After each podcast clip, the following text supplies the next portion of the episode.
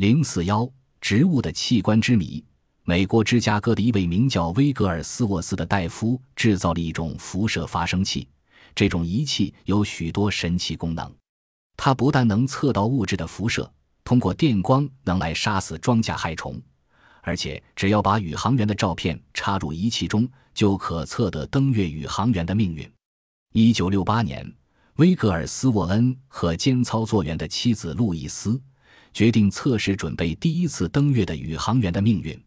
他们把三位宇航员的照片插进仪器中进行测量后，不仅能够追踪监测这些宇航员从地球到月球的来回途中的身体生理状态，而且他们的仪器辐射能量不会被太空舱金属壳所屏蔽，也不会受到距离遥远的影响，还能测量发射和着陆时超重对宇航员的影响，以及在其他情况下失重的影响。最令人惊奇的是。他们还发现月球周围有一个致命的辐射物带。当阿波罗十一号在月球上着陆时，该辐射物带从离月球表面约十五英里延伸到六十五英里。当飞船经过或处于这个辐射带时，宇航员的生命力降低了。但当他们离开太空舱，爬下梯子，踏上月球时，情况又有了很大变化。他们发现，在后几次飞行中，那神秘的致命气层的下端位于月球表面两英里之上。威格尔斯沃斯说，在不同的时丝，在月球表面不同的地点，这一高度会发生变化。不过，他对这个问题还有待于进一步观测和证实。威格尔斯沃斯断定，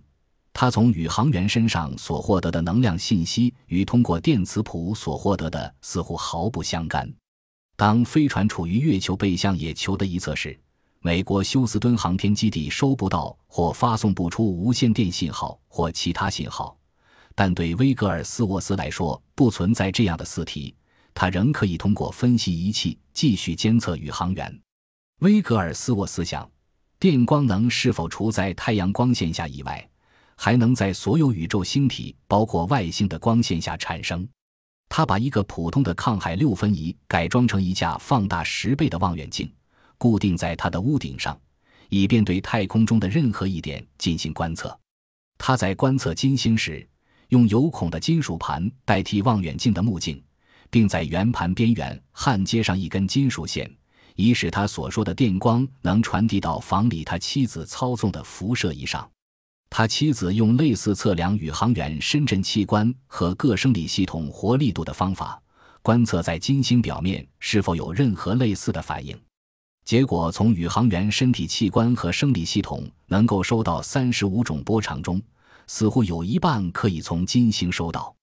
起先，威格尔斯沃斯对此大惑不解，后来却恍然大悟：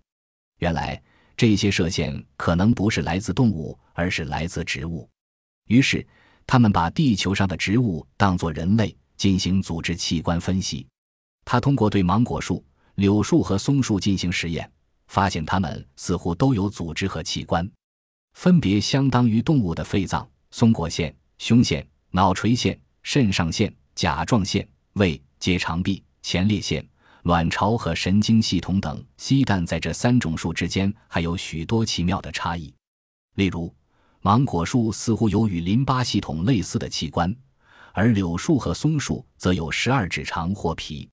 后来，他又对百慕大草进行了分析。这种草不靠种子，而是通过在地下无限延伸来进行繁殖的。他的研究结果表明，这种草没有性器官，而其他杂草即使去掉了种子，也可发现有卵巢。奇怪的是，百慕大草却似乎有个类似阑尾的东西。这种发现着实令人震惊，但这些器官到底位于什么地方，是否能像动物器官一样工作，还有待于进一步证实。